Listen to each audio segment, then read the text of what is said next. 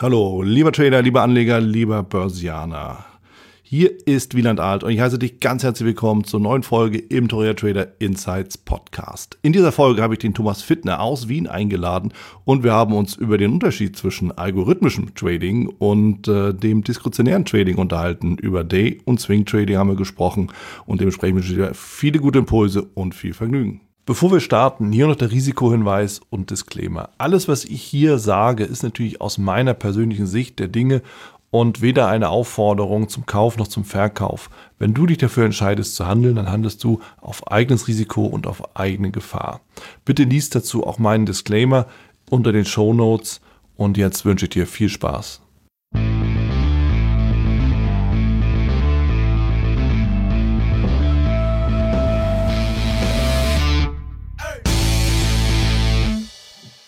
Ich bin hier mit dem Thomas Fittner aus Österreich tatsächlich äh, zusammen.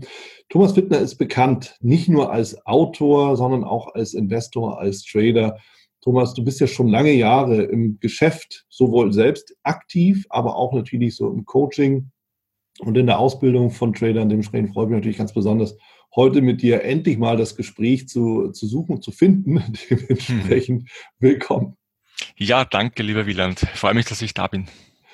Thomas, es ist überfällig, dass wir miteinander reden. Ich erinnere mich an die, an die Situation, als wir auf der World of Trading mal übereinander gestolpert sind, wo ich dann sagte, Mensch, ich, ich wollte dich schon so ewig lange mal kennenlernen, weil ich auch deine Bücher sehr schätze.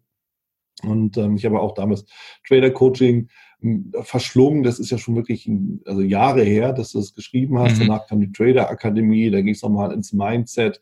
Also das hast ja wirklich viel, viel beigetragen. Auch hier zur Entwicklung von Tradern. Und dementsprechend ist natürlich die wichtigste Frage zum Start, wie in aller Welt bist du denn eigentlich zum Trading gekommen? Uh, das ist schon ein bisschen her. Muss ich ein bisschen nachdenken, wie das damals alles so war. Hm, die Anfänge, die sind jetzt schon fast 20 Jahre her. Tatsächlich. Also mhm. die Zeit geht dahin. Ja, es war damals eigentlich eine berufliche Geschichte. Ich komme ja eigentlich aus der Versicherungsbranche mhm. und habe damals den Job gewechselt. Das war kurz nach der Jahrtausendwende. Und ich habe bei diesem Jobwechsel im neuen Unternehmen das Glück gehabt, dass ich einige, einige Ausbildungen durchlaufen konnte. Und unter anderem ging es damals auch um Lebensversicherungen. Das war zwar nicht mein Kerngeschäft im, im Versicherungsbereich, aber ich durfte einfach teilnehmen und ich habe mir das dann angehört. Und da ging es halt auch natürlich um, um, um die Börse, um, um den DAX, um den Dow Jones und um diese ganzen äh, Begriffe, die mir natürlich schon geläufig waren, aber mit denen ich mich nie näher beschäftigt hatte. Nur es hat mich von Anfang an fasziniert. Naja, und ich wollte zunächst ähm, aufgrund der Ausführungen des, des Vortragenden wollte ich unbedingt so eine, damals hieß das fondgebundene Lebensversicherung, das heißt einfach eine Lebensversicherung, die eben auch direkt einen Teil des Geldes in Aktien und, und die Kapitalmärkte investiert. Ich wollte mhm. unbedingt so eine Versicherung machen und habe mir schon die Formulare geholt gehabt und irgendwie nach dem zweiten oder dritten Mal drüber schlafen, hatte ich dann die Idee, das kann ich selber besser ist natürlich eine Wahnsinnsidee, ja, keine Ahnung von nichts, ja. Äh, und einfach da plötzlich den, den, den Einfall gehabt, das mache ich selber. Mhm. Ja, und haben wir dann ein Online-Depot geholt, eines der ersten, die es bei uns in Österreich gab. Das war ja noch nicht so verbreitet damals, diese ganze Online-Brokerage wie heute. Ja. Ja, und habe halt dann meine ersten Aktien gekauft, eigentlich mitten in der damaligen Krise. Platz der Dotcom-Bubble 9-11 war gerade so durch an, der Meer, an den Börsen. Die Kurse stiegen wieder. Ich bin da rein, ohne irgendein Know-how. Dahinter habe einfach irgendwas gekauft, was ich kannte. Naja, und das ist natürlich schiefgegangen. Ne? Hattest du da schon einen Trading-Ansatz oder eher so, so ein bisschen längerfristig? Na, damals war ich noch nicht Trader. Ja. Ah, äh, damals habe ich einfach mir gedacht, ich kaufe jetzt Aktien und mhm. werde reich über Nacht. Das war so, so, Mein, mein naiver Zugang zu dem Thema. Ne? Geht auch, ja. Ja, theoretisch. Praktisch funktioniert es dann nicht, ne? wie ja. man dann gesehen hat. Na, also ich habe nicht mit Trading gleich begonnen, sondern ich habe halt Aktien, ich wusste gar nicht, dass Trading gibt. Also wie ich angefangen habe, wusste ich nicht, dass es sowas wie Trading gibt. Ja. Nur es war halt dann auch eine Zeit äh, mit sehr starken Schwankungen. Es war sehr hohe Wohler damals, das war so 2-2, da war auch Irakkrieg gerade und da ging es auch fast so wie heute jetzt, ne, in, in, in diesen Corona-Zeiten. Da ging es damals auch extrem rauf runter. Da gab es Aktien, die haben am Tag 5, 6, 7 Prozent gewonnen, verloren. Und dann hatte ich irgendwann den, die Idee, na, das müsste man doch auch kurzfristig machen können. Da verdiene ich dann jeden Tag 5, 6 Prozent. Das war mein, mein, mein, mein naiver Zugang. Natürlich hat das auch nicht funktioniert. Klar, ohne Plan klappt der Trading nicht.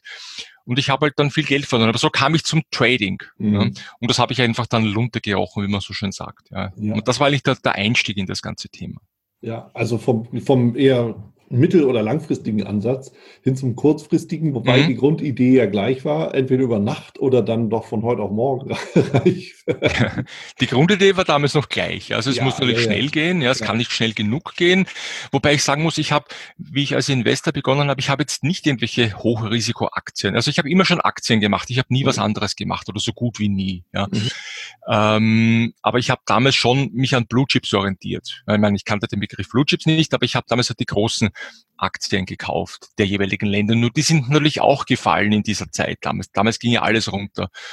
Und ähm, es hat aber trotzdem natürlich nicht funktioniert. Heute weiß ich natürlich, warum es nicht funktioniert hat, weil ich einfach keinen, keinen Plan hatte und damit auch nicht das richtige Denken mitgebracht habe. Aber das war halt eine Lehrzeit, die ersten Jahre, die auf denen das heutige Fundament aufgebaut wurde. Ja, also ich, ähm, ich, ich bereue es nicht damals. Ich denke mir nur halt, ich hätte es sicher besser machen können aus heutiger Sicht. Ja. Aber ich wusste halt damals einfach nicht besser, wie wahrscheinlich so viele Beginner. Ja. Klares Ja. Also ich glaube, da gibt es keinen, also wirklich niemanden, der einfach voll ausgebildet den Trade, also den allerersten Trade macht, sondern ich behaupte mal, jeder macht die Trades und bildet sich dann aus oder bildet sich dabei aus. Ja, sehe ich auch so. Andere halte ich für ein großes Gerücht. Ähm, es ist eben einfach so, es ist auch ein Handwerk in dem Sinne. Ne? Es ist, es ist auf jeden Fall ein Handwerk. Es ist auch sogar ähm, im, im im professionellen Bereich ist es auch ein Handwerk, weil äh, ich will es jetzt nicht als Wissenschaft sehen. Ich meine, mittlerweile, wir können da noch gerne darüber sprechen. Ich habe ja auch eine, äh, eine, eine sehr intensive Entwicklung vollzogen als Trader. Äh, mhm. Jetzt, wenn man von der fachlichen Seite, die, die persönliche Seite ist es eine andere Geschichte, da war auch eine Riesenentwicklung da, aber okay. die Entwicklung aus fachlicher Sicht war ja auch enorm bei mir, von den Anfängern bis, bis, bis jetzt, bis heute. Aber selbst jetzt in den, in den Zeiten, wo ich mich mit dem algorithmischen Trading beschäftigt habe, ähm, ist auch dieses Algo-Trading mit den ganzen Trading-Systemen, mit, mit, den, mit den Algorithmen dahinter, ist auch Handwerk. Es ist so ein, ein statistischer Prozess, über den wir dann noch später sprechen können. Aber es ist letztlich, selbst das ist keine Wissenschaft aus meiner Sicht, sondern es ist Handwerk. Ja. ja. Hast du gesagt, sadistischer Prozess? Statistisch. Also Statistisch. Das, das habe ich tatsächlich. Statistisch also, auch. Statistisch auch manchmal, ja. Ja, also das ist manchmal die Frage, was macht der Markt mit dem Trader? Das könnte ein sadistischer Prozess ja, das sein. Schon, ja, das schon, aber ja. Äh, gut, dass wir das nochmal aufgeklärt haben tatsächlich, es ist, es ist schon so diese Frage, ähm, wie, wie kommt man zum Trading, wie entwickelt man sich weiter? Trading ist ja ein Entwicklungsprozess, fachlich, persönlich, du hast beides ja genannt. Und damit natürlich auch die verbindende Frage, wie lange hast du wirklich gebraucht, also unter uns, ähm, bis du profitabel warst? Und das bedeutet eben auch, bis die Verluste wieder draußen waren und bis du wirklich gesagt hast, ich kann jetzt dauerhaft auch Geld daraus ziehen, ohne wieder welches einzumachen. Naja, also das hat schon, lass mich mal nachdenken, also wenn ich so 2.1, 2.2, das war so fließend begonnen habe, ähm, profitabel wurde es so ab 2.7. Mhm. Also fünf Jahre würde ich mal sagen, wobei ich jetzt nicht fünf Jahre dann jeden Tag getradet habe. Ich habe dann das Ding auch mal äh, sein lassen, weil ich eben kein, kein Land gesehen habe. Ich habe dann auch mal eine Pause zwischendurch gemacht und mir gedacht, ah, das ist nichts für mich, ich, ich mache ständig Verluste. Ja. Und, aber es hat mich halt nie losgelassen. Also letztlich, hm, die gesamte Zeitspanne war sicher fünf bis sechs Jahre, bis ich dann profitabel wurde. Damit mhm. wurde ich dann auch bekannt mhm. ähm, mit Roadshows, mit, mit, mit solchen Dingen. Und äh, aber es dauert schon eine Weile. Ich meine, das heißt jetzt nicht, dass jeder das jeder fünf Jahre braucht. Es war halt so, dass das, es war ja auch eine andere Zeit, musst du rechnen. Also es gab ja damals auch nicht so viele Ausbildungsmöglichkeiten. Es gab nicht, es gab kein, kein Social Media so wie heute. Das, mhm. Es gab zwar Internet, aber ähm, es war halt sehr schwierig. Außer Bücher gab es wenig. Ne? Und noch dazu jetzt hier in Österreich war das Thema Trading ja überhaupt noch kaum vertreten. In Deutschland ein bisschen mehr. Also meine ersten Aktivitäten waren ja in Deutschland im Wesentlichen, ja. Mhm. Ähm, hat sich auch bis heute so durchgezogen, dass natürlich die meisten meiner, meiner, meiner Kunden, meiner Klienten aus Deutschland sind. Aber, aber das war halt alles nicht so einfach damals, sich da Wissen zu holen. Es gab auch, es gab schon Bücher über, über Trading, aber ähm, nicht mal annähernd so viel. Ja. Ähm, also es war einfach eine, eine schwierige Zeit, sich auch einfach an, an Wissen ranzukommen ja, damals. Hm. Ja, das stimmt. Also wer was wirklich um die Zeit wissen wollte oder sich an, an äh, Informationen wollte, war halt übersee. Ja, ja. Ich erinnere mich da, also Kollegen auch, ähm, ich glaube, der Carsten Kages hatte das auch mal gesagt, der dann irgendwie aus den USA das alles geholt hat, ja. importiert hat. Und da gab es noch einige andere, die das dann so gesagt haben. Und ja, das, das ist es eben einfach so. Und ähm, das hat sich ja strikt oder stark gewandelt. Ich meine, du hast Bücher geschrieben hier auf Deutsch und in Deutschland veröffentlicht. Genauso geht's mir hm. und vielen anderen, ähm, die ja auch in der Öffentlichkeit so stehen und sich dann immer wieder so zeigen. Und ja, da hat sich einiges getan in den 20 Jahren. Aber ich finde es bemerkenswert, fünf, sechs Jahre. Und ja, ähm, aus meiner Sicht kann ich, ich kann ich es bestätigen, so macht man auch mal eine Pause. Vor allen Dingen, so wie ich das ja rausgehört habe, du machst es, hast es ja auch nebenberuflich begonnen. Ja, klar. Ne, so wie die allermeisten eben letztendlich es auch machen. Und dann muss man eben sich auch immer wieder zeitlich entscheiden, wo packe ich eben meine Zeit rein. Und wahrscheinlich hat man irgendwann mal auch mal so Tage, wo man sagt, jetzt habe ich überhaupt keinen Bock. Ja, es waren nicht nur Tage, es waren dann teilweise Wochen oder sogar Monate bei mir dazwischen. Mhm. Wobei es war ja insofern aus heutiger Sicht ja wirklich, ähm, dass man sich an den Kopf greifen muss. Aber ich habe damals eben eben dieses Thema Aktien und Börse für mich entdeckt ja. und, und dachte wirklich, das Geld liegt auf der Straße. Ja, warum machen das nicht alle? Es ist ja eine Gelddruckmaschine. Ja, das war halt mein naiver Zugang damals. Ja, mhm. und ähm, ich habe dann in den ersten Jahren wo ich noch absolut nicht erfolgreich war, trotzdem wirklich jedem erzählt, der es auch nicht hören wollte, dass ich irgendwann davon leben werde. Ja? ja weil ich wollte, also ich habe damals einen, einen Job in der Versicherung gehabt. Das war auch noch aus heutiger Sicht ein sicherer Job. Das war ein Job, wo du in Rente gehst, ja, mhm. äh, wo du Privilegien hast und und und. Aber ich habe ihn, ich, ich mochte den Job nicht. Das war langweilig für mich, ja. Mhm. Und ich habe mich nie wohlgefühlt dort. Ich meine, ich habe nette Kollegen, alles, aber der Job selber hat mich nicht interessiert. Und ich habe da was gefunden gehabt, was mich interessiert hat, nämlich Aktien, Börse und dann auch eben Trading. Mhm. Und deswegen war mein Plan, ich will davon leben und habe deswegen, deswegen war ich auch so verbissen. Das war in, in, in mancher Hinsicht wahrscheinlich schlecht, aber auch gut, dass ich einfach so lange dran geblieben bin, weil so eine lange Durchstrecke wie ich, das hat nicht bald wer. Mhm. Und das hat mich aber irgendwie nicht losgelassen, weil ich, weil ich da endlich was gefunden habe, wo ich gesagt habe, das, das ist mein Ding.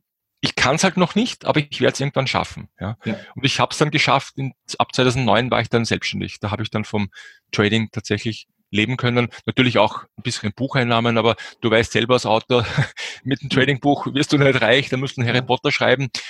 Und das ist halt nicht Trading, ne? Also, ja. ja. Aber war, war eine interessante Zeit für mich, die ich auch aus heutiger Sicht nicht missen möchte. Ja, also auch da gibt es natürlich verschiedene Ansichten und Meinungen. Auch das kann ich bestätigen. Ähm, es ist auch ein Entwicklungs- und Lernprozess. Der Weg zum profitablen Trader, zum erfolgreichen Trader. Mhm am Ende der Markt hält den Spiegel vor. Und wenn du dich halt wie ein Trottel benimmst, bist du offensichtlich auch einer und kriegst dementsprechend auch ja. die Ergebnisse dann dafür. Und alleine sich das einzugestehen, ist ja schon schwer genug. Und deshalb eben auch die Frage an dich, was hat sich denn geändert, dass du profitabel wurdest und auch davon leben konntest?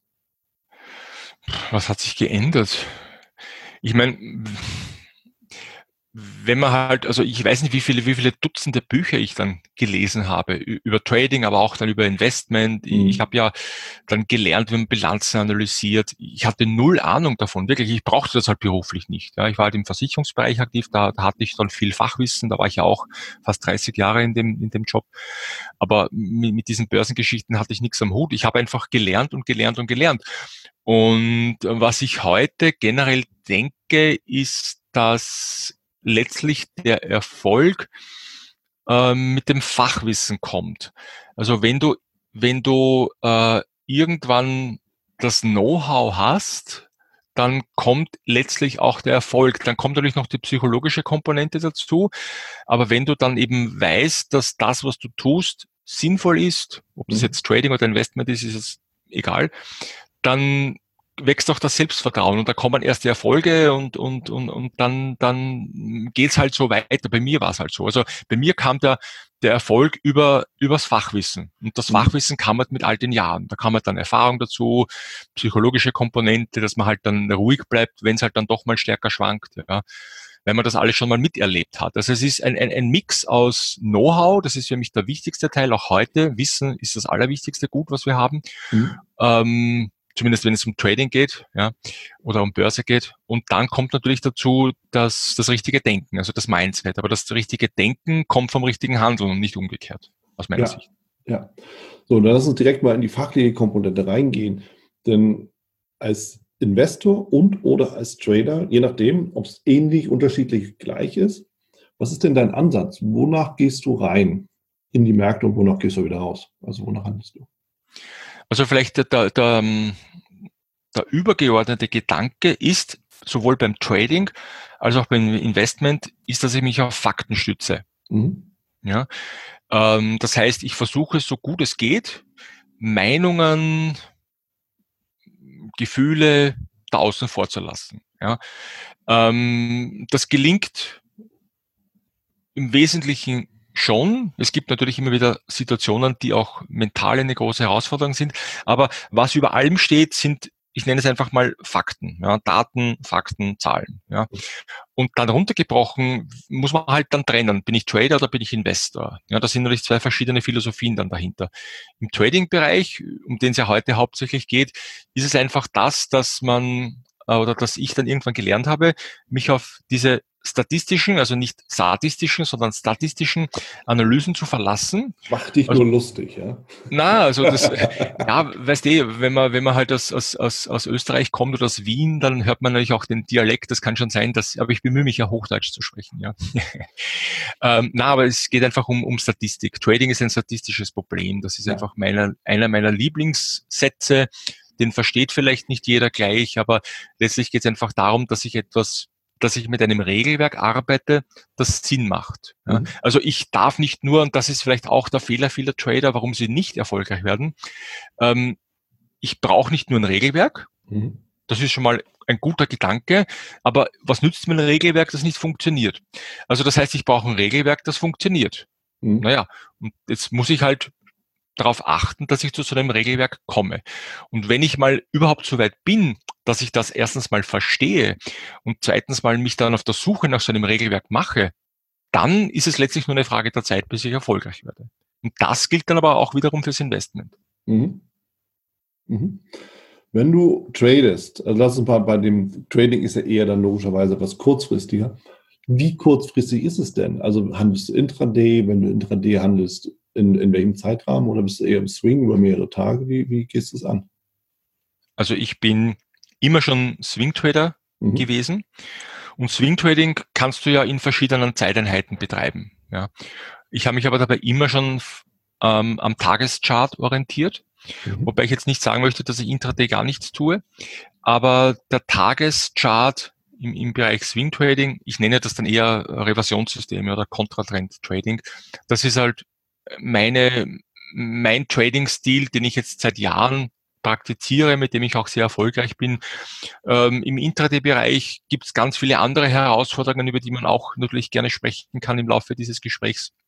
Aber ich würde jetzt auch jeden beginnenden Trader empfehlen, jetzt nicht im Intraday-Bereich gleich anzufangen. Ich weiß, dass das viele tun, weil da ist einfach Action, da bewegt sich alles. Ähm, aber das, was ich mache, ist eigentlich ziemlich langweilig. Und deswegen ist es auch erfolgreich, weil es einfach ähm, Ruhe, weil da einfach eine Ruhe im Trading ist, weil, weil ich da keine Hektik habe, Signale zu suchen, ähm, alles einzustellen, die Orders. Mhm. Also das kann man alles manuell machen. Bei mir läuft halt oder lief halt, muss man sagen, äh, vieles automatisiert. Mhm. Und ähm, aber das kann man auch, wie gesagt, manuell alles machen. Also ich denke, dass man als Beginner nicht gleich mit dem, mit dem Daytrading beginnen sollte, sondern es gibt sehr viel zu lernen und sehr viel zu tun im, im End-of-Day-Bereich, also Haltedauer von wenigen Tagen, bis ja. einfach die Signale ihre Wirkung verlieren. Und äh, da ist man als Beginner sicher gut aufgehoben. Ja, ja, ähm, kann ich da auch zustimmen. Bei beiden Dingen, also einmal viele, viele gehen wirklich kurzfristig rein. Das ist der erste Wunsch. Genau aus dem Grund, weil viel blinkt und Action und so. Und ja, ja kann ich ja 5, 6, 7, 8, 9, 10 Prozent am Tag machen und bin ich ja übermorgen reich. Ne? Das ist schon so. Ja. Das ist ein, ein Beweggrund. Ähm, was natürlich spannend ist, jetzt sagtest du, ich, du bist ja eher Countertrend-Trader, so habe ich das rausgehört eben. Die mhm. allermeisten suchen doch immer den Einstieg in Trendrichtung. Und damit bist du auch noch profitabel und sehr erfolgreich. Jetzt brauche ich aber mehr Informationen. Ja, jetzt brauchst du mehr Informationen. Naja, ich meine, ähm, wenn wir wenn wir jetzt wieder an das zurückkehren, wo wir, wo wir begonnen haben jetzt, wie du mich gefragt hast, was ich eigentlich tue im Trading mhm. und was die, und da habe ich gesagt, die Basis für allen sind Fakten. Ja. Mhm. Und ähm, jetzt ist natürlich, wenn du das Ganze noch statistisch jetzt angehst mhm. und einfach ohne bestimmte Vorlieben oder zu, ohne zu sagen, das gefällt mir, das, das gefällt mir nicht, weil es ist ja nicht wichtig, was dir gefällt, sondern es ist wichtig, was funktioniert. Ja. Dann musst du dir halt mal anschauen, ob der Markt, den du traden willst und vor allem auch die Zeiteinheit, in der du arbeiten möchtest, mhm. ob der Markt hier eher auf Trendfolgesysteme anspricht oder auf Kontratrendsysteme anspricht. Ja. Äh, es, es, gibt nur das eine oder das andere. Du kannst pro oder antizyklisch einsteigen mhm. in den Markt. Mhm. Ja. Und wenn du Aktien vor allem jetzt mein Schwerpunkt US-amerikanische Aktien, wenn du die mit einer statistischen Analyse betrachtest, dann siehst du, dass die Aktienmärkte in den USA auf diese Kontertrend-Einstiege, ähm, dass das einfach besser funktioniert. Ja. Und ähm, das kann man mit einfachen statistischen Analysen herausfinden, mhm. wie der Zielmarkt, den du traden möchtest, wie der sich verhält. Mhm. Naja, und wenn bei so einer, bei so einer statistischen Analyse herauskommt, das ist ein Kontramarkt, dann werde ich jetzt nicht Trendfolge machen. Ja? Weil warum soll ich mir die Latte unnötig hochlegen? Ähm, das heißt, diese Entscheidung, warum ich jetzt Kontertrend-Trader bin, ist jetzt nicht, weil ich das gerne habe oder weil mir das gefällt, sondern weil es einfach besser funktioniert aus statistischer Sicht. Und mhm. wenn ich das mal weiß, wie mein Zielmarkt funktioniert und worauf er besser anspricht, dann kann ich darauf dann weitere Regeln aufbauen. Ja. Und so habe ich mich halt dann hingehandelt mit meinen, mit meinen Trading-Algorithmen, ja, was ich halt dann trade. Also das Kontertrend kommt einfach daher, weil der Markt das besser annimmt. Hm. hm. Ja, klar. Ich erinnere mich auch daran, ähm, ich glaube, in einem Trader-Coaching hast du auch darüber geschrieben, dass du lieber die Short-Seite bevorzugst, mhm. auch weil es dann schneller rauscht. Klar, ne, alle müssen raus, ein bisschen schneller an deinem Ziel. Ist das immer noch so? Ähm, das hat sich insofern etwas geändert, weil sich auch die Märkte in den letzten Jahren verändert haben. Wenn du dir mhm. Trading-Systeme statistisch ansiehst, dann merkst du, dass es, ähm, ich glaube, ungefähr ab 2009, dass die Märkte sich verändert haben. Ähm, das liegt vermutlich, ich kann es jetzt nicht genau ergründen, es mhm. sagen einfach nur die Fakten, es liegt vermutlich an der Finanzkrise, weil ähm, letztlich haben wir ja seit 2009 mehr oder weniger ohne Unterbrechung Märkte, die nur noch steigen. Ja. ja. Bis jetzt Februar 2020, da war halt dann der, das Gegenteil. Ne? Aber grundsätzlich mal ging es jetzt hm, zehn Jahre plus ein bisschen ging es eigentlich nach oben. Das heißt, das Marktverhalten hat sich verändert. Und deswegen ja. ist es auch so, dass du mit Short Trades ähm, dass du da nichts mehr aus den Märkten holen kannst. Also zumindest muss man sehr vorsichtig, muss selber immer vorsichtig sein bei dem, was ich sage. Also mit Short Trades, End of Day Basis, Blue Chips, US Stocks. Ja. ja. Ähm, also ich muss das immer wieder ergänzen. In dem Intraday-Bereich, da schaut es vielleicht anders aus. Mhm. Das habe ich mir jetzt noch, noch nicht im Detail angesehen. Aber Short, die Aktienmärkte haben halt einen Long Bias. Das heißt, sie tendieren dazu zu steigen. Auch das mhm. kann man mit statistischen Analysen relativ schnell herausfinden. Das heißt, mit einem Short Trade auf Aktien bist du mal grundsätzlich auf der richtigen Seite. Jetzt musst du halt was draus machen mhm. aus diesem Ansatz. Ja. Mhm. wenn du jetzt Konto reingehst, ist es noch besser als trendfolgend. Mhm. Und so kommst du halt dann schon langsam zu einem Regelwerk, das auch tatsächlich funktioniert. Ja. Ja. ja. So, das heißt, ähm, so dein Ansatz ist eher technisch äh, orientiert, weniger fundamental, wobei du auch sagst, so Bilanzanalyse und so ist ja immer mal auch mal ein Blick wert gerade wenn man sich längerfristig auch orientiert, also weg vom Trading hin zum Investing, ähm, ist es sicherlich sinnvoll, mal zu wissen, wer ist eigentlich Ihr CEO und welche Produkte hat das Unternehmen eigentlich. Ja, wie du sagst, richtig. Ähm, da muss man halt strikt trennen. Also aus mhm. meiner Sicht muss man das, mhm. ja. Ähm, Im Trading gibt es nur Fakten, Trading-Systeme, Algorithmen. Ja. Da ist es vollkommen irrelevant für mich, was das Unternehmen tut. Management, Produkte, ist alles nicht relevant. Es geht rein um die technischen Informationen, rein um, um, um statistisch basierte Signale. Beim Investment geht es auch um Fakten, da geht es halt wieder um Kennzahlen, um, um ja, um, um Stabilität des Unternehmens, um Profitabilität, äh, um gewisse Scores einfach, die ich mir aus den Bilanzen hole. Ja. Ähm, ist auch faktenorientiert, aber da kommen dann schon ein bisschen auch das Unternehmen selber ins Spiel. Was macht das eigentlich? In welcher Branche ist das? Ähm, und so weiter. Aber beides ist faktenbasiert, Trading und Investment, aber der Zugang ist natürlich schon komplett ein anderer. Beim, mhm. beim Trading zum Beispiel, also wie wir unsere, unsere Trading-Systeme im, im, im Vermögensverwaltungsbereich gehabt haben, wir hatten, ich glaube, mehr als 30 verschiedene Algorithmen laufen. Ja. Also ich, hab, ich hatte keine Ahnung, welche Trades wir gerade haben. Ja. Mhm. Also ich habe mir das nicht einmal angesehen, weil das ja alles automatisiert war. Geschweige dem hat es mich jetzt interessiert, welche Aktie das war. Noch, noch habe ich da genauer hingesehen. Ja. Natürlich hat man hingeschaut, wenn man solche Dinge wie Slippage monitort oder, oder äh, ob man auch den Fill bekommen hat, also ob die Order auch exekutiert wurde an der Börse, ob man vielleicht nur ein Teil, eine Teilausführung hatte, also ob alles sauber ablief. Aber ich habe jetzt nicht angeschaut, aha, heute haben wir McDonalds im Depot und mh, ähm, das war alles nicht relevant. Also das ist halt, Trading ist halt rein faktenbasiert, beim Investment sind es Fakten plus halt einige andere Informationen. Ja. Mhm. Worauf achtest du beim Investment besonders? Also wenn es um die Fakten geht, also fundamental. Gibt es da irgendwelche Kennzahlen, die für dich besonders relevant sind oder was, was ja, es ist ein, an? Beim Investment ist es halt eine, eine Mixtur aus verschiedenen Dingen. Ne? Mhm. Also wenn wir uns jetzt die aktuelle Situation vielleicht ansehen, jetzt kurz, die wir da jetzt seit, äh, seit Mitte Februar an den Märkten haben, mhm. dann ist natürlich in so einer Zeit für mich besonders wichtig das Thema Stabilität eines Unternehmens. Ja, ich habe ja. diese Fünf-Säulen-Methode entwickelt und da hast du halt eine dieser Säulen ist die Stabilität. Und da kommt es natürlich darauf an, wie viel Schulden hat das Unternehmen, ähm, wie viele Verbindlichkeiten hat es vor allem im kurzfristigen Bereich, kann es diese Verbindlichkeiten bedienen. Das sind die Dinge, die, auf die ich im Moment besonderen Wert lege. Warum? Weil ich natürlich jetzt daran interessiert bin, in dieser Krise ähm, Aktien zu kaufen, die besonders stark nach unten geprügelt wurden. Ja, weil für mich war immer klar, also ich jetzt als Inve nicht als Trader, ich als Investor, ich habe jetzt seit mehr als zehn Jahren auf so eine Situation wie jetzt gewartet. Mhm. Ja. Und jetzt warte ich doch nicht zehn Jahre, ähm, um mir dann Amazon jetzt zu kaufen. Weil das ist ein gutes Unternehmen, keine Frage, ja. Mhm. Unabhängig davon, dass der Aktienkurs extrem teuer ist. Aber das ist eine andere Geschichte.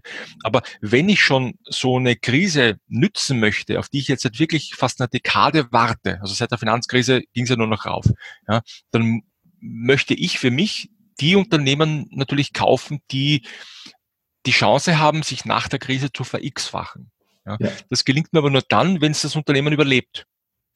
Und damit es überlebt, brauche ich ein Unternehmen, das eben stabile Finanzkennzahlen hat. Die Profitabilität, also wie mhm. profitabel ist das Unternehmen, die ist mir jetzt im Moment etwas weniger wichtig. Mhm. Ja, natürlich will ich keine Loser kaufen, aber äh, mir ist wichtig, dass das einfach die Krise übersteht. Das heißt, dass, dass das Unternehmen jetzt eine Zeit, wo, es keine oder wenig Umsätze hat, dass das einfach da durchkommt ja, mhm. und sich dann wiederholt der Kurs. Und da gibt es ganz viele Aktien, die da sehr interessant sind. Ich will jetzt keine Namen nennen, weil sonst ich möchte auch keine Tipps da geben. Das soll ja. jeder selber recherchieren.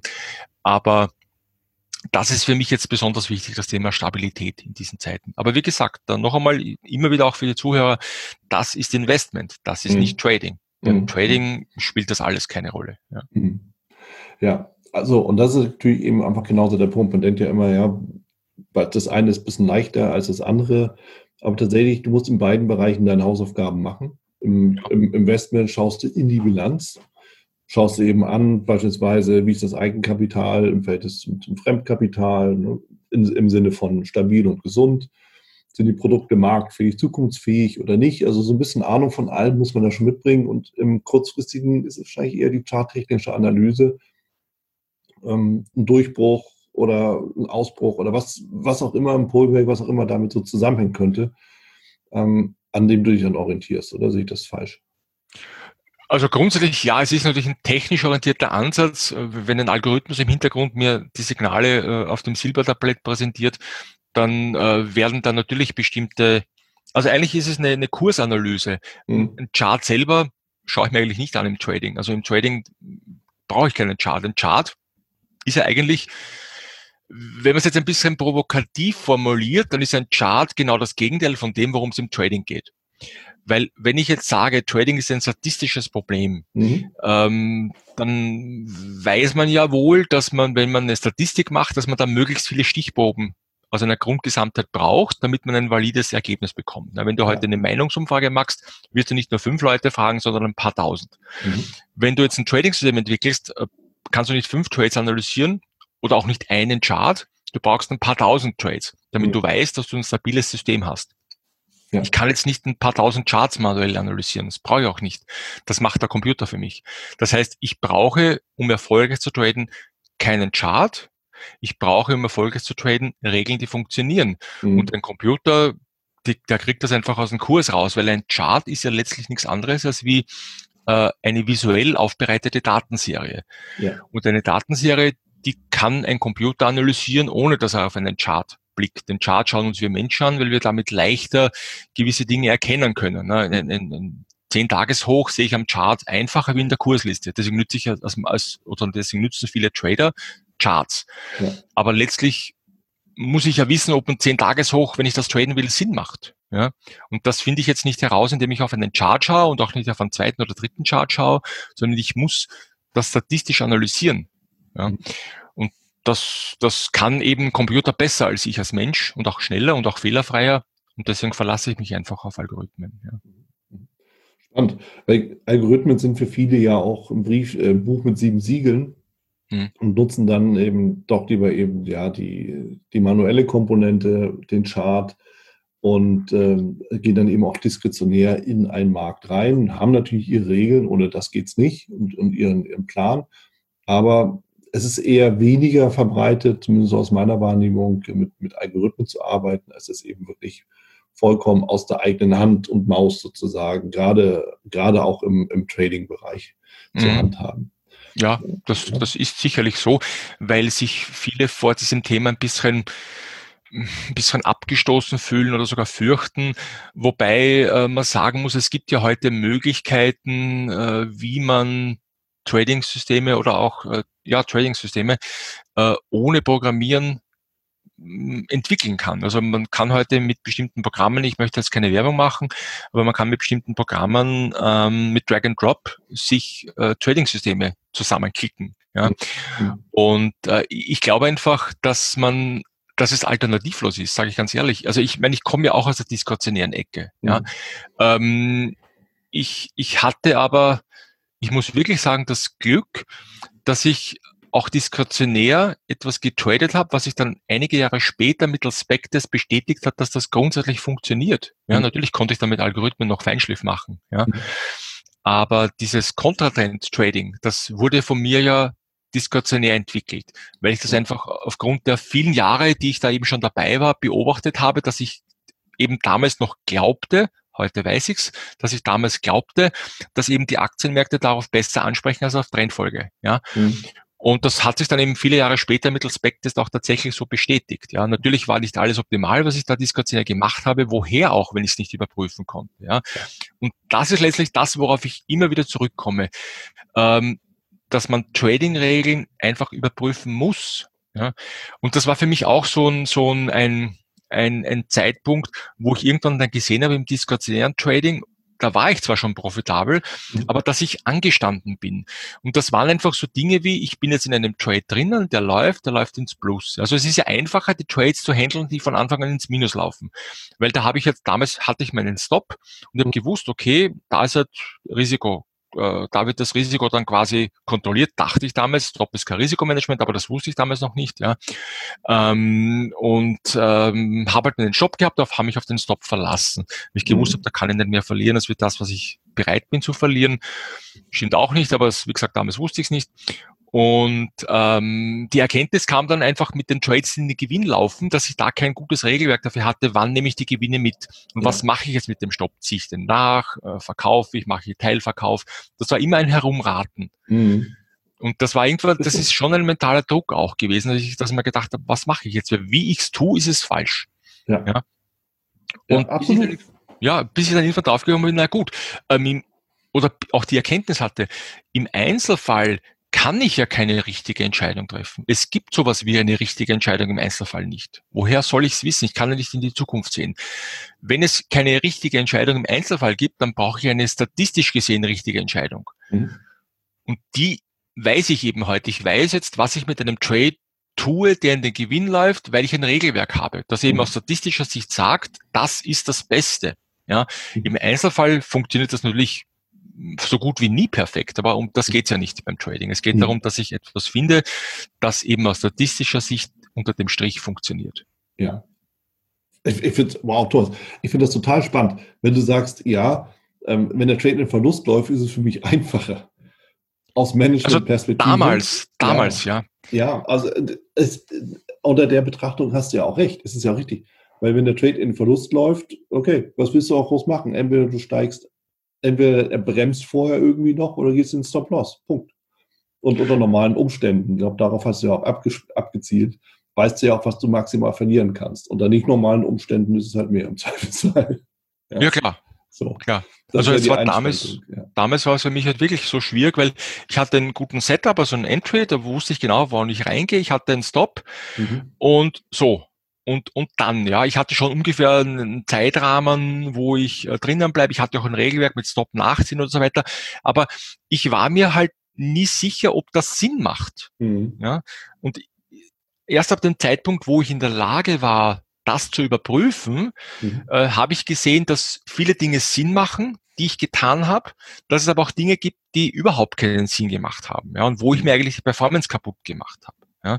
Und heute weiß ich eben genau, wie und wo ich Stops setze, ob ich Stops überhaupt setze, ja, äh, wo, wie und wo ich Gewinne realisiere, wie lange ich überhaupt drinnen bleibe. Das kann man ja alles mit statistischen Analysen herausfinden.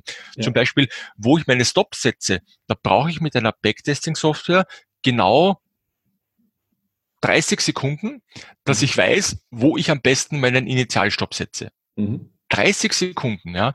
Und es gibt Trader, die ihr Leben lang herumstochern, Ja. weil sie einfach nicht, ähm, wie soll ich sagen, weil sie einfach nicht mit diesem Thema sich beschäftigen wollen, können, was auch immer jetzt, ja. Aber Mhm. wichtig ist einfach, dass man das halt irgendwie versucht herauszufinden, weil sonst stoche ich ja immer im Nebel herum, ja. Also ich brauche einfach Fakten, auf die ich mich verlasse und ich brauche auch das Mindset, dass ich dann verstehe und es auch akzeptiere, dass ich im Einzelfall natürlich nicht recht habe oder nicht immer recht haben kann. Mhm. Also im, wenn ich mir heute Trades anschaue, die, die da gemacht werden, das ist im seltensten Fällen der perfekte Entry. Das ist noch viel seltener der perfekte Exit. Aber unter dem Strich funktioniert's. Und das ist etwas, was wichtig ist. Ja. Ja, absolut. Du hast das Thema Mindset angesprochen, weil das ist natürlich auch einer der, der Faktoren, wo natürlich die Frage ist, wenn ich diskretionär handle, welche Rolle spielt da mein Mindset, also die Trading-Psychologie? Wenn ich mit Algos und mehr oder weniger automatisch handle, welche Rolle spielt die denn da? Was ist deine Erfahrung aus beiden Betrachtungen? Also im, im diskretionären Trading ist der psychologische Druck viel größer. Ja. Mhm. Das war ja für mich so ein Thema, als ich dann 2012 in den Bereich Vermögensberatung, Vermögensverwaltung hineinkam, wo ich mit meiner IT-Company, wo wir damals ähm, begonnen haben mit der Entwicklung von Trading-Algorithmen für Vermögensverwaltungen in Deutschland und in der Schweiz, ähm, war klar, dass man, dass man das ohne Unterstützung von Algorithmen nicht schafft. Jetzt gar nicht von der regulativen Seite her, dass es ja gewisse ähm, Gesetze im Bereich der Finanzaufsichten gibt, dass es Mhm. eben algorithmisch gestützt sein muss im Trading-Bereich und und und. Aber das ist mal außen vor. Vom, von der psychologischen Komponente her ähm, hast du einfach den riesen Druck als diskretionärer Trader, dass du eben nie weißt, ob das, was du magst, eigentlich sinnvoll ist. Ja. Weil was, was nützt dir das schönste Regelwerk, dass du aus irgendein Buch hast, das aber überhaupt nicht funktioniert in deinem Zielmarkt? Das machen ja auch viele falsch. Ne? Die nehmen sich irgendein Regelwerk, das haben sie irgendwo gelesen und das verwenden sie dann auf irgendeinen anderen Zielmarkt und dort funktioniert das gar nicht. Aber das wissen die ja gar nicht. Mhm. Ja. Und diese psychologische Komponente, die ist halt im diskursiven Trading deswegen so extrem groß, wenn man halt ständig das Gefühl hat, man ist da in so einem Bereich, der den man gar nicht irgendwie fassen kann im, beim algorithmischen Trading. Also für mich war das mental ein, ein, ein, ein viel zitierter Quantensprung, Mhm. dieses Algo-Trading, weil ich dann plötzlich gewusst habe, okay, ich habe ein Trading-System entwickelt, das funktioniert. Natürlich weiß ich nur, dass es in der Vergangenheit funktioniert hat. Naja, ich kann ja nicht wissen, dass es in der Zukunft auch funktioniert. Nee. Aber wenn ich den Entwicklungsprozess sauber aufsetze, wenn ich gewisse Vorkehrungen treffe, dann ist die Wahrscheinlichkeit aus statistischer Sicht sehr hoch, Mhm. dass das System auch weiterhin funktionieren wird. Ja. Und das hilft natürlich mental enorm. Das hilft einfach, die Trades in Ruhe zu lassen, nicht ständig dran herumzufummeln, sondern ich weiß heute genau Entry, Exit, Position Size, welche Aktien ich kaufe, also Portfolio Selection, sind alles Dinge, die definiert sind, mhm. die einem klaren, duplizierbar, ist vielleicht auch ein wichtiges Wort, duplizierbar muss es sein, einem duplizierbaren Plan folgen. Und das vereinfacht Trading enorm. Natürlich gibt es schwierige Zeiten, es gibt hohe Volatilitäten, es gibt Phasen, wo Trading-Systeme nicht funktionieren. Deswegen sollte man auch nicht nur eines traden, sondern immer mehrere, weil es da eine gewisse Glättung in der Equity-Kurve gibt. Mhm. Da könnte man jetzt Stunden drüber reden, ja. Aber ähm, Fakt ist einfach, dass das ganze Mind, also das ganze Thema Psychologie, denke ich, viel einfacher wird, wenn man einfach weiß, dass man etwas nützt, was funktioniert. Ja, ja. ja. Also da Jetzt bin ich ja mit den Algos eher nicht so dabei, offen gesagt, aber ich bin mhm. natürlich aus der diskretionären Ecke und äh, von daher kann ich es natürlich definitiv auch bestätigen. Ähm, diskretionär musst du natürlich auch deinen Backtest machen. Ja? Das heißt, du musst halt auf den Chart schauen und gucken, das, was ich mache, haut das hin, haut das nicht hin, haut das in der Vielzahl der Fälle hin. Mhm. Denn ohne Vertrauen geht natürlich auch, äh, auch ein diskretionärer Trade nicht. Und das ist ja das, was du meintest mit, der, mit, mit den Ergebnissen aus dem Backtest, aus äh, dieser Systematik heraus. Du hast Vertrauen, weil, du in dem, weil auch du weißt, in der Vielzahl der Fälle geht die ganze Rechnung auf. Das ist nicht immer der perfekte Einstieg, ist auch nicht immer der perfekte Ausstieg. Aber in der mhm. Summe mhm. funktioniert es. So. Und das gibt Sicherheit, oder? Das gibt, das gibt enorme Sicherheit. Und natürlich kommt noch was dazu, was man natürlich dann nur machen kann, wenn man das entsprechende Know-how hat oder die Ressourcen hat, ist, äh, wenn man die Trading-Systeme automatisiert. Ja. Weil wenn ich jetzt, selbst wenn ich jetzt ein System, ein Trading-System entwickle, einen Algorithmus entwickle mhm. und ich bekomme dann meine täglichen Signale ausgespuckt. Ja. Also ich muss jetzt nicht mal manuell Chart Screening machen, ich kriege einfach eine Liste mit Signalen und die, die klopfe ich dann beim Broker rein. Ja. Ähm, ist es aber eben dieses ähm, ist da noch immer sehr viel Nähe zu dem mhm. ganzen mhm. Trading-Thema. Ja. Ähm, du musst dich halt hinsetzen und die Signale eingeben, das machst du halt dann jeden Tag. Das dauert ja ohnehin nur fünf Minuten, das ist okay.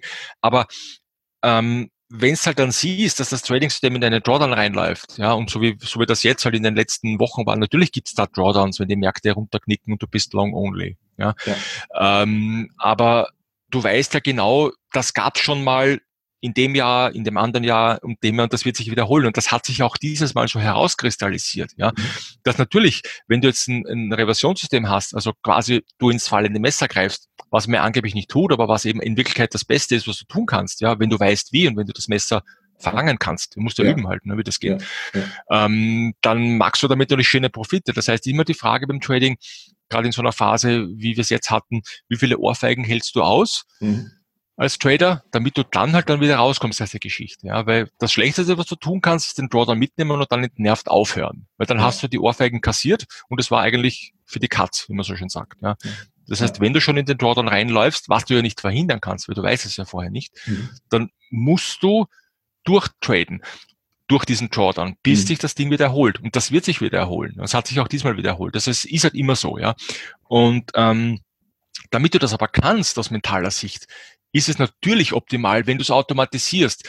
Aber das ist halt natürlich schon das, das ist, da sind wir dann wirklich bei den Top drei Prozent aller Trader, die das können. Ja. Mhm. Wenn du halt quasi so ein Mittelding hast, dass du quasi Trading-Systeme hast, die aber manuell umsetzt, also diskretionär, also nicht diskretionär, die du manuell umsetzt, ist eigentlich die richtige Bezeichnung.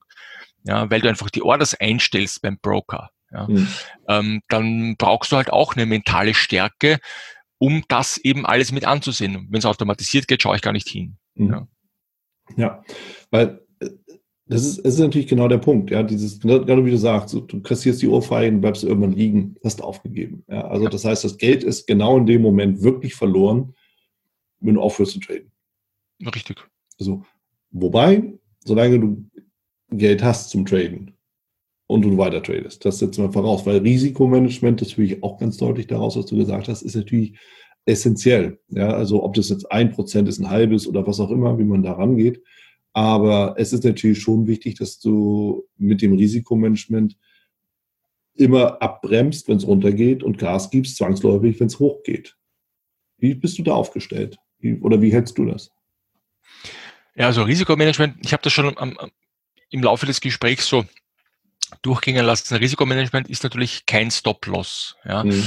Ein Stop-Loss ist eine, eine, eine Regel, mit der man einen Trade beenden kann, also sprich eine Exit-Regel, ja. aber kein Risikomanagement. Ein Risikomanagement ähm, ist eigentlich etwas, was von vielen komplett falsch verstanden wird. Also Risikomanagement zieht sich eigentlich durch alle Trading-Teile, durch alle mhm. Bestandteile eines Trading-Systems. Ähm, und das beginnt beim Entry. Ähm, Risikomanagement beginnt deswegen beim Entry, weil ich mich ja entscheiden kann, indem ich ein Trading-System entweder so oder anders ausrichte, welche Volatilität ich kaufen möchte. Mhm. Ja, je mehr Wohle ich kaufe, desto mehr Risiko nehme ich. Ja, mhm. Das bedeutet, der Entry ist schon mal eine Komponente vom Risikomanagement, weil wenn ich zum Beispiel ähm, ein Reversionssystem mir hernehme und ich sage, ein Reversionssystem kauft die Verlierer der letzten Tage, ja. dann ist es ja meine Entscheidung oder auch mein Algorithmus, den ich eben habe, ob ich jetzt die Aktien oder die Verlierer kaufe, die besonders stark nach unten gekracht sind, dann mhm. habe ich natürlich ein High-Wohler-System. Weil wenn ich die, die kaufe, die wirklich da nach unten äh, sausen, dann habe ich eine hohe Wohler, die ich kaufe. Das ist okay, aber ich muss es wissen, dass ich es tue. Ja? Ähm, wenn ich jetzt aber das Trading-System so ausgeschaltet, dass ich sage, ich kaufe zwar auch die Verlierer der letzten Tage, aber von den Verlierern kaufe ich die, die am wenigsten gefallen sind, dann habe ich eine andere Position Priority, nennt man das. Ja. Mhm. Das heißt, ich kann die Volatilität bewusst umkehren. Ich kaufe eben die nicht so stark gefallen sind, damit kaufe ich schon weniger Wohler beim Entry und habe ein anderes Risikomanagement dahinter. Mhm. Also Risikomanagement beginnt eben beim Entry zum Beispiel.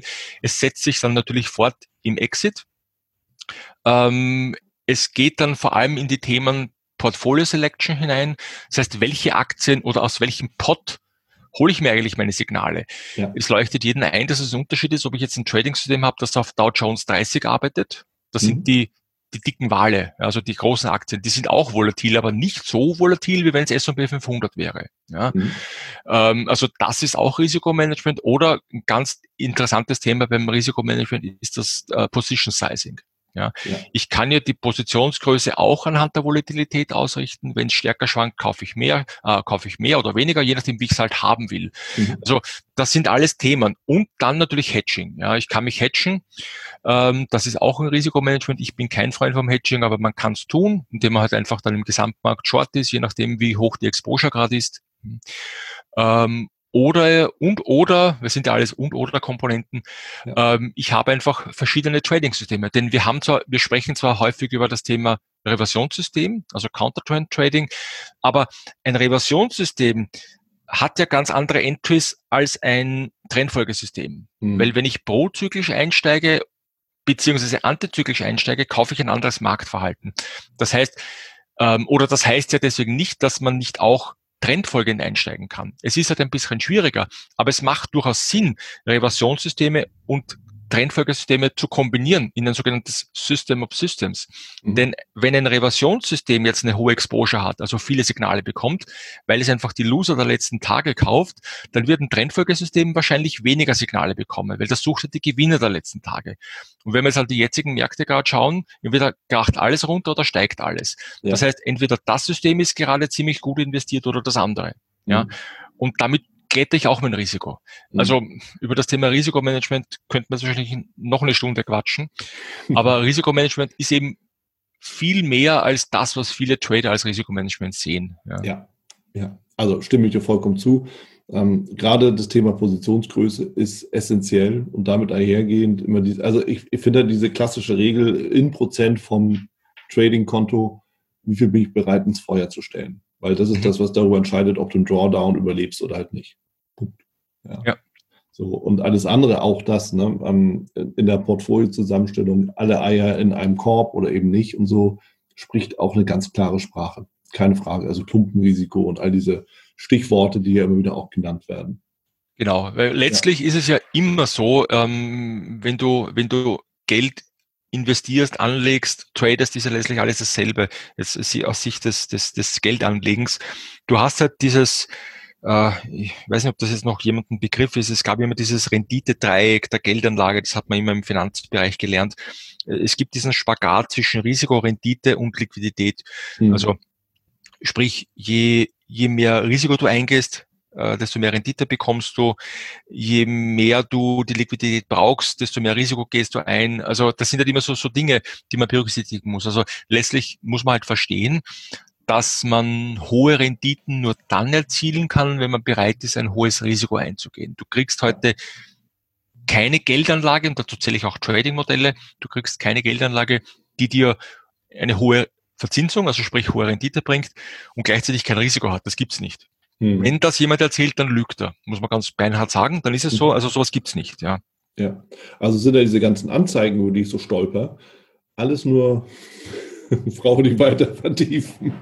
Ja, ja. Aber, aber ja, klar, es, du hast völlig recht. Ja, also wenn du, wenn du bereit bist, viel zu riskieren, hast du Chancen. Aber musst natürlich auch das mental verkraften und im Zweifelsfall schnell vorher auch mal dann irgendwann sagen, jetzt auch mal gut damit. Klar.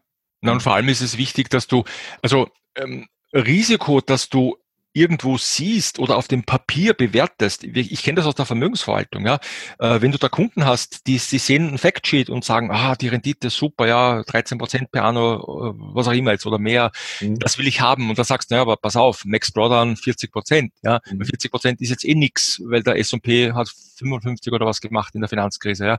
Mhm. Aber ja, da wird das schon abgenickt, weil man die Rendite will, ja, und dann schwankt das Ding halt einmal 10 Prozent rauf runter und wenn es 10 Prozent runter geht, ruft er dich an, ja. ja also, also damit will ich sagen, ähm, das Risiko musst du live erleben und ja. du kannst es jetzt nicht abnicken, indem du sagst, ja, ja, das halte ich schon aus. Naja, es ist was anderes, wenn du das Risiko mit dem eigenen Geld spürst, mhm. indem es halt einfach nach unten geht. Oder du siehst irgendwo ein Trading-System und sagst, ja, das, das ist gut, das ist moderater Drawdown, 10, 15 Prozent, das, aber das musst du auch mal aushalten. Ja, ja. ja. Spannend. Thomas, wir kommen schon langsam wieder Richtung Ende. Das ist mhm. Wahnsinn, mhm. wie die Zeit läuft. Äh, zwei ja. Fragen habe ich noch an dich. Die erste Frage, einem Anfänger, jemand, der wirklich anfängt, sich mit Trading zu beschäftigen, was ist dein wichtigster Tipp? Von Anfang an mit Fakten arbeiten. Mhm. Sprich, sich mit dem Thema Backtesting zu beschäftigen, nicht Angst davor haben. Die Programme sind heute nicht kompliziert. Äh, man kann ohne Programmieren backtesten und man muss einfach ähm, von Anfang an mit den richtigen Tools arbeiten. Also im Tools meine ich jetzt nicht Programme, sondern Tools meine ich jetzt Trading-Regeln. Man braucht Regeln, die funktionieren, sonst funktioniert es nicht. Ja. ja. Okay, klasse. Und wenn ich schon etwas fortgeschrittener bin, was ist dann dein Tipp? Eigentlich der gleiche.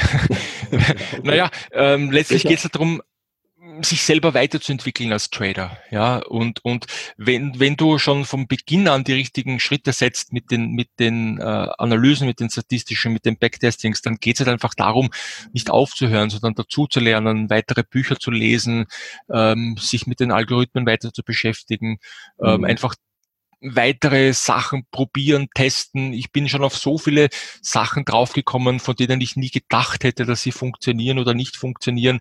Wenn man einfach immer wieder Ideen hat, dass einfach, einfach aufmerksam bleiben, einfach äh, interessiert bleiben und auch ein bisschen demütig bleiben. Ja, also ja. die Märkte sind sehr fragil, sie können sich jederzeit ändern. Wir haben gesehen, jetzt die Marktumkehr im Februar, die hat ja wirklich niemand auf der Rechnung gehabt. Klar, sowas gab es ja vorher noch nicht, was wir jetzt gesehen haben.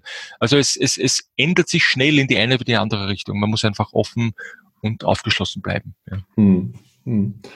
Klasse, ja, und das ist natürlich ja etwas, was uns alle immer beschäftigt. Man lernt nie aus, höre immer ja. wieder und lese immer wieder davon und bin selbst auch überzeugt, lebenslanges Lernen gehört dazu. Du hattest einige Andeutungen gemacht, die du jetzt hier nicht so weiter vertiefen wolltest. Wenn jetzt jemand wirklich eine Frage hat und einfach da mal irgendwie ein konkretes Produkt hören will, kann er sich da an dich wenden? Bist du erreichbar? Ja, natürlich. Es gibt eine Homepage äh, www.thomasfitner.com, so wie mein Name zusammengeschrieben mit mhm. .com dahinter. Ja. Da findet man alles von mir, von den Kontaktdaten angefangen bis zu diversen Produktlösungen, die ich anbiete. Also okay. Perfekt. Also alles da, was man braucht. Gut, verlinke ich auch in den Show Notes. Thomas, dir vielen lieben Dank. Hat mich wahnsinnig gefreut, dass wir es geschafft haben, mal miteinander zu plaudern. Ja, hat mich auch gefreut, lieber Wieland. Und bis zum nächsten Mal. Alles Gute. Dir alles Gute. Mach's Danke. gut. Ciao, ciao. Ciao. Das war's auch schon wieder hier im Torero Trader Insights Podcast. Ich freue mich, dass du dabei warst und ich wünsche dir natürlich viel Erfolg bei der Umsetzung der Impulse. Denn äh, wenn wir über Impulse sprechen, dann heißt es natürlich auch für dich, dass du überlegen musst, wie kann ich das in meine persönliche Praxis am besten auch umsetzen, adaptieren. und dabei halt eben alles Gute, viel Erfolg. Wenn dir der Podcast gefällt, dann teile ihn auf jeden Fall mit deinen Freunden, Bekannten und all denen, von denen du weißt, dass sie sich für Börsenhandel und Trading interessieren. Hinterlass mir gerne auch eine Bewertung oder schick mir eine E-Mail, wenn du mit mir in Kontakt treten möchtest. Folge mir auf Facebook und vergiss nicht den Newsletter zu abonnieren der Torero Trader School, um eben immer auf dem aktuellen Stand der Dinge zu sein, was Veranstaltungen, Ausbildung, Schulung, Vorträge oder auch neue Artikel angeht. In dem Sinne freue ich mich aufs nächste Mal gemeinsam mit dir, wünsche dir viel Erfolg, alles Gute, bis zum nächsten Mal bei Torero Trader Insights, dein Wieland Alt.